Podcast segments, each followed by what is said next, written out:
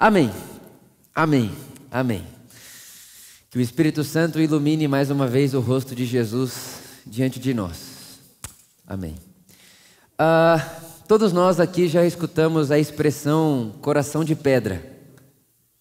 Então, fulano de tal tem um coração de pedra. Talvez alguém até tenha pensado aqui agora, sim, esse fulano de tal é meu marido, minha esposa e tal. Mas a gente ouve essa expressão por aí. Ah, ele tem um coração de pedra. Ou quantas vezes na nossa vida a gente não passa por situações e a gente diz: Nossa, parece que meu coração está meio empedrado, não estou sentindo isso daí. E esse coração pedrificado, né, uma pessoa que tem um coração de pedra, é aquela pessoa de um coração insensível. É um coração que não se sensibiliza. É, é um coração que não sente mais, não tem calor. Ele não, ele não percebe, ou se percebe, só percebe a si mesmo. Então, quando a gente né, dá para alguém esse apelido de coração de pedra, a gente está falando, essa pessoa aí, ela não é muito sensível, não. Ela não tem muita compaixão, não. Ela pensa muito nela.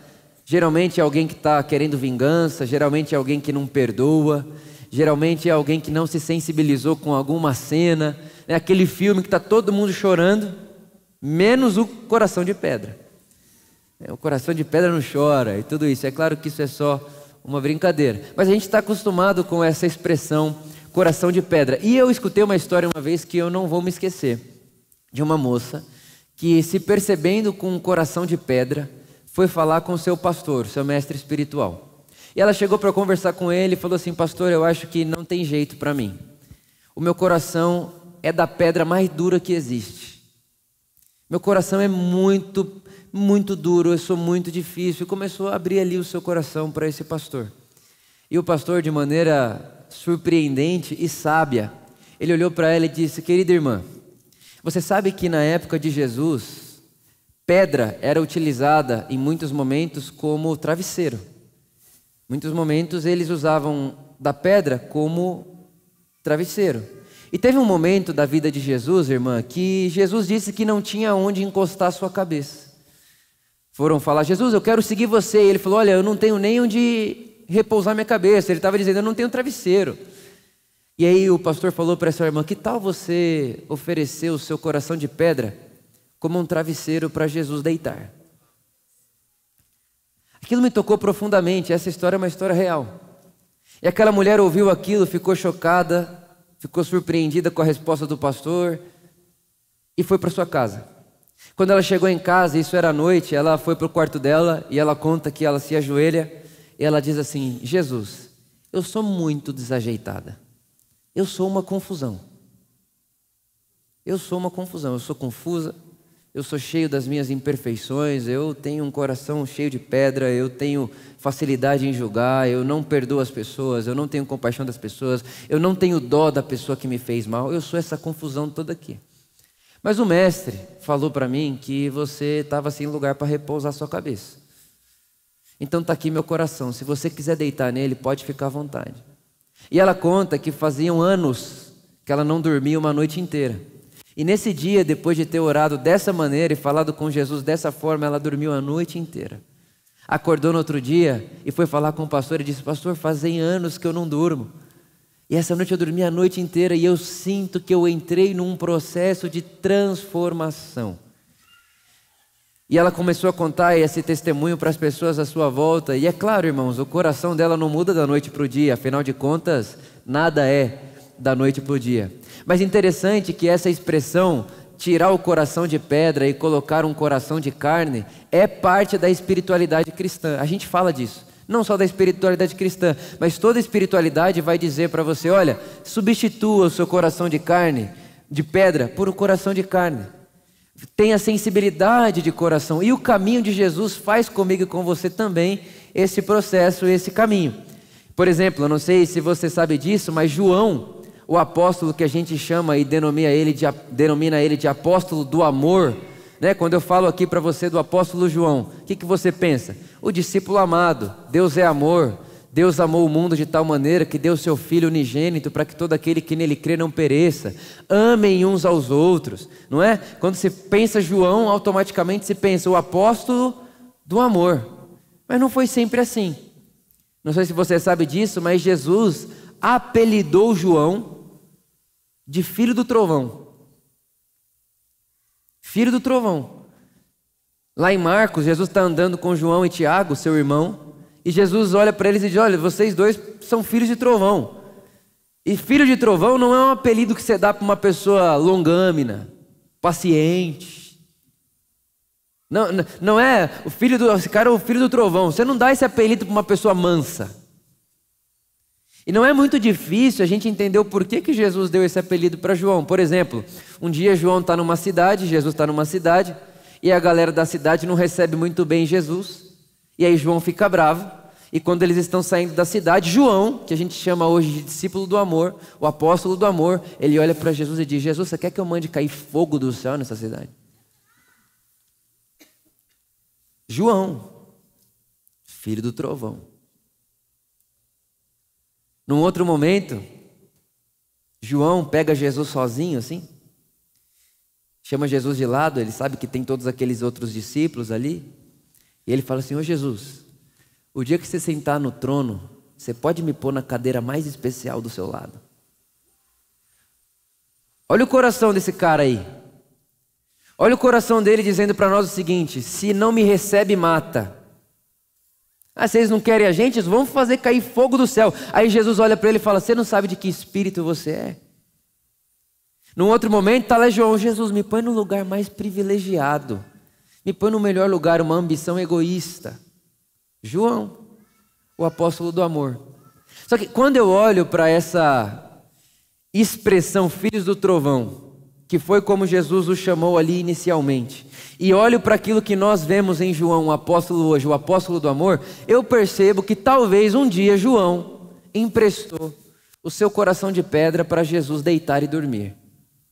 João disse sim para Jesus e disse: Jesus está aqui o meu coração de pedra, eu dou ele para você. Eu quero estar com você. Eu quero andar com você. Eu quero aprender com você. Eu sou uma confusão. Eu tenho coragem de mandar cair fogo do céu. Irmão, não sei você, mas eu me identifico com João.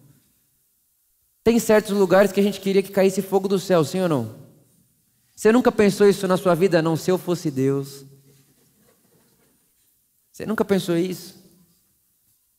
Ah, se eu pudesse. Eu, eu me identifico com João dizendo: vamos fazer cair fogo do céu ali, Jesus. Faz cair fogo esse povo. Eu me identifico. E também me identifico com João, no sentido de querer um lugar melhor. Existe um potencial dentro de mim que diz assim: desejo o melhor lugar. Peça a melhor cadeira. Se tiver um lugar de privilégio, sente lá. Tem um potencial desse dentro de mim. Tem um potencial desse dentro de nós. E Jesus sabe disso. Então, ver João, olhar para João o que hoje nós chamamos de apóstolo do amor, e perceber como ele começou me dá muita esperança. Me dá muita esperança, porque se ele começou daquele jeito, eu também posso começar daquele jeito. E se ele terminou como terminou, significa que eu também posso terminar assim. Eu também posso mudar de nome no meio da minha história. Eu também posso mudar de apelido no meio da história. Eu posso ser chamado de filho do trovão hoje e ser chamado de apóstolo do amor amanhã. Mas para isso acontecer, eu preciso me entregar. Eu preciso me dispor para. E conta a história nos nossos livros de teologia, enfim, que João, ele terminou a sua vida sendo bispo em Éfeso, pastoreando uma igreja local em Éfeso. E diz a história que já velhinho, precisando de ajuda para ir até o templo, ele não conseguia mais andar sozinho e ele precisava de jovens, pessoas jovens que o levassem até o templo. E conta a história para nós que João, quando já não conseguia mais andar direito e era levado até o templo por jovens, ele chegava no templo e falava assim para as pessoas: amem uns aos outros, amem uns aos outros, amem uns aos outros. Amem uns aos outros. Até que um dia um jovem levantou e falou: João, por que, que você vem até aqui? Fica na sua casa, não precisa vir até aqui para falar isso. Por que, que você repete isso o tempo inteiro? Por que, que você só fala isso? E João teria respondido para esse jovem: Porque isso é tudo, meu filho. Porque isso é tudo, meu filho. Irmãos, lembrem-se que esse, esse velhinho que está sendo levado no colo até o templo, e que está insistindo em amem uns aos outros, amem uns aos outros, amem uns aos outros, é o mesma, a mesma pessoa que lá atrás falou: vamos fazer cair fogo do céu. Esse velhinho que está aqui agora, sendo carregado numa postura de humildade, porque para você ser carregado na época não tinha cadeira de roda, irmãos. É outra época. Ele era carregado, literalmente. Esse cara que está aqui falando, amem uns aos outros, amem, amem uns aos outros, porque isso é tudo. Esse cara que está aqui é o mesmo cara que um dia chegou lá e falou: Jesus, me põe para sentar no lugar mais especial, mais importante. É a mesma pessoa. É o mesmo cara. Você olharia para ele e dizer, é aquela pessoa de lá. Só que no meio do caminho, ele se entregou a um processo de transformação. Ele doou-se à possibilidade, ele se entregou a essa possibilidade de ter o seu nome trocado. Ele se entregou para isso. E quando você olha para a mesa de Jesus, os discípulos, não são todos eles que se entregaram para esse caminho. A possibilidade todos tinham, como nós que estamos aqui hoje. Todos nós temos a possibilidade de nos entregarmos a Jesus. E se entregar a Jesus não é dizer, Jesus, eu te aceito na minha. Não, se entregar a esse caminho de transformação. Todos nós que estamos aqui temos essa possibilidade de mudarmos o nosso nome. Mas a gente aprendeu a falar o seguinte: eu sou filho do trovão, nasci assim, é meu temperamento. Quem aqui nunca disse isso ou nunca pensou isso? Mas aí eu sou assim. Não, eu sou desse jeito mesmo, sou assim desde que eu nasci. Esse é meu nome, faz parte da minha identidade. Meu pai era assim, minha mãe era assim. Aprendi a ser assim. Pois é, irmãos, João conta pra gente que aquilo que você aprendeu a ser um dia, você não precisa ser para sempre. João conta para mim que aquilo que eu achava ser um dia, ah, isso é meu temperamento. Que agora tem isso, você se enquadra num temperamento, Aí você descobre qual é o seu temperamento, e aí você usa o seu temperamento de muleta para ser filho do trovão. Não, mas esse é meu temperamento, eu sou assim mesmo, eu sou mais agitado. Não, não, esse é meu temperamento, eu sou assim mesmo, eu sou mais marcha ré. Não, eu sou assim mesmo, é meu temperamento, eu sou mais estourado. Não, é assim mesmo, eu sou. Então, João conta pra gente que dá para ser filho do trovão um dia e apóstolo do amor no outro. Existe uma porta aberta, e essa porta aberta é um caminho de transformação. É um caminho de transformação que não significa estar no culto aos domingos. É um caminho de transformação que não significa prática religiosa. Não significa saber de Jesus. Seguir a Jesus não é saber de Jesus. Seguir a Jesus é se entregar ao caminho de Jesus. Por exemplo, na mesma mesa que João está sentado, está sentado também Judas. A mesma possibilidade que tinha João, tinha Judas. A mesma. Eles estavam na mesma mesa, convivendo com o mesmo Jesus, vendo as mesmas cenas. A mesma coisa. O mesmo prédio, o mesmo auditório, a mesma palavra. A mesma. Mas um teve o mesmo nome até morrer. O outro foi mudando de nome no decorrer da vida. Um, Judas, ele utilizava de Jesus, a, a, a, a relação dele com Jesus era Jesus para mim. O que, que, Jesus, que, que Judas faz? Ele vem de Jesus recebe em troco daquilo e ele espera que Jesus se torne rei de Israel, ou seja, ele está fazendo aquilo para o seu próprio benefício, ele não aguenta mais o poder de Roma oprimindo Israel, é para ele, ele está usando Jesus para ele. Como que eu posso usar Jesus para mim? Na mesma mesa, ouvindo as mesmas coisas, sentado no mesmo lugar está João, que não está perguntando como é que eu posso usar Jesus para mim mas está se perguntando: Jesus, o que eu posso fazer para continuar contigo? Na mesma mesa, ouvindo as mesmas coisas, andando pelas mesmas ruas, comendo a mesma comida. Está Judas. O cara que põe preço em Jesus. O cara que segue Jesus. Se você perguntar para Judas, Judas, onde Jesus mora? Ele sabe. Se você perguntar para Judas o versículo, ele sabe. Se você perguntar para Judas o horário do culto, ele sabe. Tanto é que Judas falou: Eu sei onde Jesus vai estar tal hora, ele vai estar no lugar tal, porque eu andei com Jesus, eu sei de Jesus. Mas é Judas. É alguém que está utilizando de Jesus para si. É alguém que ainda está com o mesmo nome que tinha quando começou o caminho.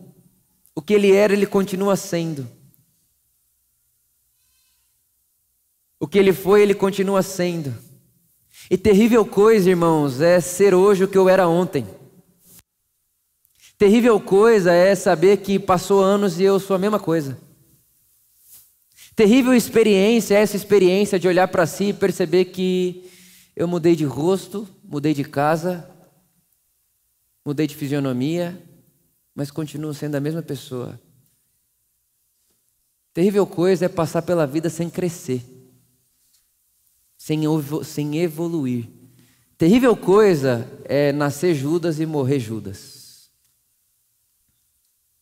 Agora, coisa maravilhosa, coisa boa, coisa digna de ser aplaudida, coisa digna de ser celebrada, é alguém que nasce na experiência filho do trovão, é alguém que nasce na experiência dizendo: cai fogo do céu, mata esse aqui, não, não, não concorda com a gente, mata, elimina. Diferente de mim, elimina.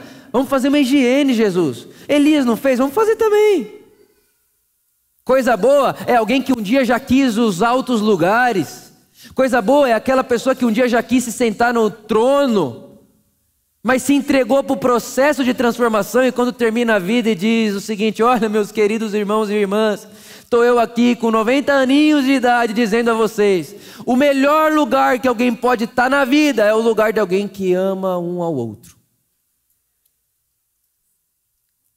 Coisa boa é gente que tem coragem de crescer. Coisa boa é gente que tem coragem de evoluir no caminho de Jesus. Quando nós lemos o Evangelho, a gente vai ver Jesus diante de muitos públicos. As, multidão, as multidões seguiam Jesus. Era lotado de gente. Cheio de pessoas. Só que um dia Jesus chega para essas pessoas e diz para elas assim: Vocês vêm atrás de mim porque vocês estão com fome de pão. Isso é João capítulo 6. Vocês vêm atrás de mim porque vocês me viram multiplicando pão lá, e vocês vieram aqui porque vocês estão com a barriga vazia, vocês querem comida. Vocês estão atrás de mim por causa de vocês. Você está vindo atrás de mim para encher o seu estômago, a sua barriga. Vocês vieram atrás de mim para saciar a fome de vocês do corpo. E Jesus olha para essa multidão e diz: Mas eu vou dizer uma coisa para vocês. Aquele que come pão volta a ter fome.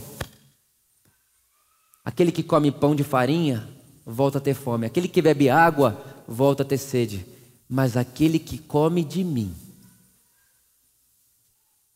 e se alimenta de mim e bebe de mim, nunca mais terá fome e nem sede. Irmãos, isso é impressionante. Preste muita atenção no que está acontecendo aqui. Jesus está diante de judeus, e para um judeu isso é um escândalo, porque como Jesus está dizendo que alguém tem que comer da carne dele, o que, que é isso? Canibalismo? Aquele que não come de mim e não bebe de mim, não vive. Porque come pão hoje e volta a ter fome amanhã. Mas aquele que de mim se alimenta, por mim viverá. A Bíblia diz que nesse momento as pessoas olham umas para as outras e, e dizem: palavras muito duras. Muito dura essa palavra. Vamos embora. E João capítulo 6, versículo 66 diz que a multidão começa a ir embora. Sabe por que, que a multidão começa a ir embora? Porque Jesus olhou para elas e disse: Enquanto vocês acharem que a experiência de vocês comigo é sobre vocês e a fome de pão, farinha de vocês, não vai rolar vão continuar mortos. Já não, não vai saciar nossa fome, não vai ser um, uma espiritualidade para mim, não, não é um caminho para mim, não é uma escada para mim, não, não é uma escada para você, não é um caminho para você, não é um benefício para você. Não, não é. Não é? Não, então eu vou embora. E vai, começa todo mundo embora. E aí Jesus, como precisa ser aprovado, ele precisa de aprovação, ele olha para os discípulos, para os doze, e diz assim: E vocês aí? Vocês não querem vazar também, não? Vocês não querem ir embora também, não? E aí a Bíblia diz que surge um deles ali e diz: Para onde iremos nós? Se só tu tens as palavras de vida eterna. Sabe, irmãos, a vida de Jesus o tempo inteiro ela é seguida por esses públicos. Pessoas que estão querendo comer e pessoas que estão querendo palavra eterna. Pessoas que estão querendo saciar a si mesmas e pessoas que estão querendo vida de verdade. Pessoas que estão querendo alimentar o seu próprio eu e o seu próprio ego e pessoas que estão querendo matar esse eu e esse ego a fim de seguir a Jesus Cristo. Toda a trajetória bíblica é rodeada desse texto. E nós hoje vamos ceiar. E a ceia é um ótimo dia para a gente falar disso. Um ótimo dia. O Santo Agostinho, esse irmão nosso que viveu ali nos primeiros séculos, ele dizia que não existe um momento mais próximo de Jesus que nós participamos do que o momento da ceia. E ele dizia o seguinte: ele falava assim, ó, na mesa da ceia, Jesus está dizendo para mim e para você: creia e coma. Porque diferente de todos os outros alimentos, que quando você come, o alimento se torna você, o pão e o suco, o pão e o vinho da ceia é diferente. Porque enquanto você come do corpo e do sangue de Cristo, não é o corpo e o sangue de Cristo que se torna você, é você que está se transformando no corpo e no sangue de Cristo. Não é a comida que está se tornando Vitor, é o Vitor que está se tornando aquilo que está comendo. E o que é que nós estamos comendo? O corpo de Cristo, o sangue de Cristo.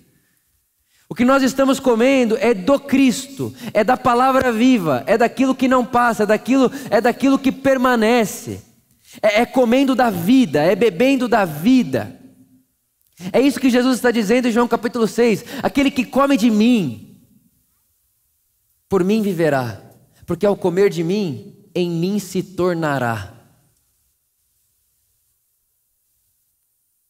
Irineu de Lyon, outro irmão nosso, lá dos primeiros séculos, ele dizia: A palavra se fez carne e abriu uma porta para que a nossa carne se torne parte da palavra.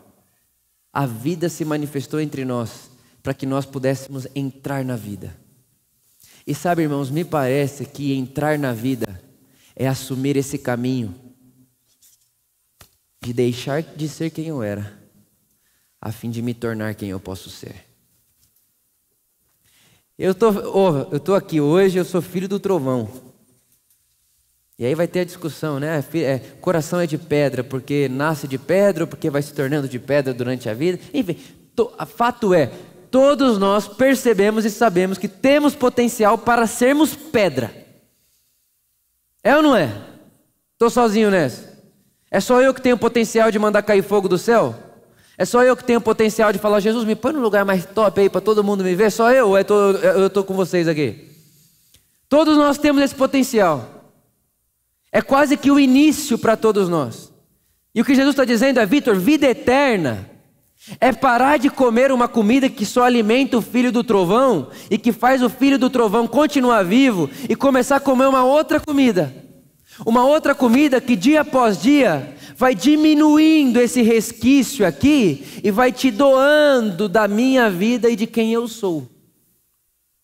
Isso é andar com Jesus, comer de Jesus, beber de Jesus. E é esse João que vai dizer para nós, em 1 João capítulo 2, no versículo 6: Aquele que se diz permanecer em Jesus, deve andar como ele andou. Aquele que se diz permanecer em Jesus deve andar como ele andou. É esse filho do trovão aqui que um dia já disse: cai fogo do céu. É esse filho do trovão aqui que andando com Jesus, que sendo Deus, estando no trono, vem lavar pé de gente, quis estar no trono. É esse ser que está falando, pessoal, aprendi um negócio. Se quer dizer que permanece com Jesus, então anda como Jesus. Anda como Jesus. Faça como Jesus. Entre no caminho. Dê as mãos para o progresso. Vendo tudo isso, me dá muita esperança. Essa semana, por incrível que pareça, eu tive duas experiências parecidas. Duas pessoas, tive dois momentos com duas pessoas diferentes, falando para mim assim: Vitor, uma das coisas que eu mais odeio é quando alguém diz para mim que eu ainda sou o que já não sou mais. Sabe aquele dia que alguém chega para você e fala assim: Você é muito estressadinho. Aí você fala: Eu sei que eu era, mas eu já melhorei. Você é muito. Não, eu era. Já não sou mais. Coisa boa, eu diria para você. Você que consegue ouvir alguém dizer algo sobre você e pensar. Eu sei que eu fui, mas já não sou mais. Eu diria para você: você está andando num caminho de vida eterna. Morto é aquele que diz: nasci assim, morrerei assim. Quem nasce assim e morre assim não viveu existiu. Vivo é aquele que nasce, toma consciência de si e diz: não é isso que sou. Tenho potencial para mais que isso. Sei sim que há potencial em mim para mandar cair fogo do céu, mas também sei que há em mim potencial de me tornar o vozinho, carregado pelos jovens para o templo da igreja e chegar lá na igreja, todo mundo vai, meu, de novo, João, de novo, ele já não sabe falar mais três palavras que ele está fazendo aqui de novo. Mas é o pastor da igreja, tem que deixar ele falar. Aí pega o microfone, amem uns aos outros. Amem uns aos outros. Amem uns aos outros, não desistam do amor. Amem uns aos outros, o amor já é a própria vida. Amem uns aos João, mas por que, que fala isso toda semana? Porque eu andei com Jesus. E isso é tudo para ele.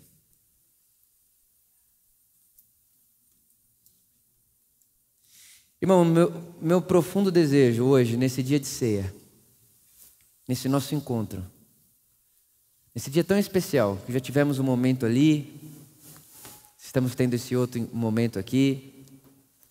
Meu desejo é que você se pergunte hoje: o que você vai comer quando você comer do pão e tomar do vinho? Porque pensa comigo, na última ceia, em João capítulo 13, Judas também estava lá. Só que qual que é a diferença do que Judas comeu e do que João comeu? É que Judas comeu numa posição, numa postura de vida, que aquele pão se tornou ele. E comeu pão. A postura do coração é dele. Comeu um pão. João, João não. João não comeu pão. Quando João come aquele pedaço de pão, não é o pão que se torna João. João está comendo Cristo. A diferença de Judas e João na mesa da ceia é que um está comendo pão. E aí o pão se torna ele e vai digerir e vai sair. João não. João não está comendo pão. João está comendo Cristo. E quando ele come Cristo, por Cristo viverá.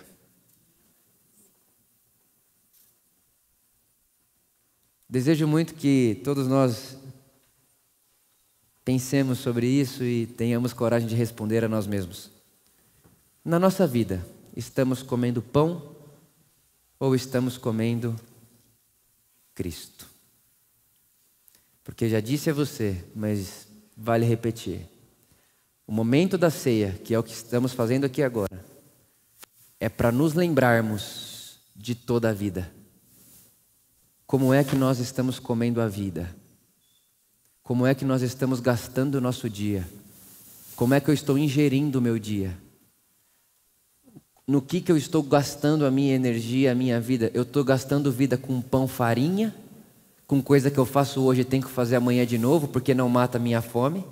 Ou eu estou gastando a minha vida com realidades eternas, que cada vez que eu como, não sou eu que me torno aquilo, mas é o Cristo que vive em mim E ele começa a aparecer em mim. E, e, aí agora ele começa a ter vida em mim, de modo que alguém um dia vai dizer: Mas esse aí não era o Vitor, filho do trovão? Era, mas já não é mais quem era. Porque ao invés de continuar comendo pão, passou a comer de Cristo e todos podem perceber que existe, existe um caminho. Irmãos, é um caminho, não é uma linha de chegada é um caminho. E nós morreremos nessa vida no meio do caminho. Ninguém morre depois da linha de chegada. A gente morre no caminho. E eu termino hoje essa mensagem para nós ceiarmos, lembrando de uma fala do Cortella. Impressionante, ele diz que aquilo que envelhece é o que nasce pronto. O que nasce pronto fica velho. Por exemplo, o iPhone. O iPhone 5 nasceu pronto, já está velho. Essa cadeira que você está sentada, sentado, nasceu pronta, vai ficar velha. E o Cortella diz: aquilo que nasce pronto fica velho, aquilo que não nasce pronto não fica velho, evolui. A cadeira envelhece, a gente evolui. O celular fica velho, a gente cresce. Ontem eu estava com uma moça e ela tem 64 anos. E ela é uma das mulheres mais sensacionais da idade que conheço. E ontem eu falei isso para ela, falei: "Você é uma prova viva que dá para viver sem envelhecer. Dá para viver evoluindo." E aí ter 65, 70, 90 anos como tinha João, vai dizer que estava velho aquele homem? Vai dizer que João no templo sendo carregado, dizendo amem uns aos outros, isso é tudo. Vai dizer que isso é velho? Não, para mim isso não é velhice. Para mim isso é alguém que evoluiu. Não está velho. Na verdade, ele está tão novo, tão novo, tão novo, que eu quero nascer isso aí. Eu queria nascer assim, de tão novo que é. Oro para que essa experiência e esse desejo nasça em mim e nasça em você. Amém. Pai, muito obrigado por tanto amor. Obrigado por nos convidar a esse caminho e por nos dar o privilégio de andarmos com você, Jesus, no seu caminho. Queremos comer do seu pão, queremos comer da sua vida e queremos nos tornar parte dela enquanto vivemos e comemos e bebemos e trabalhamos e cuidamos de filho, cuidamos de casa e cuidamos das pessoas, enfim. Enquanto vivemos, queremos participar de você, em você e para você. O Espírito Santo nos dá cada vez mais esse desejo profundo de fazermos o caminho de Jesus, na companhia de Jesus e nos transformarmos à semelhança de Jesus. Que nenhum de nós que estamos aqui nasçamos com o nome e morramos com o mesmo nome. Como quem nasce e morre do mesmo jeito. Obrigado. Te agradeço. Amém.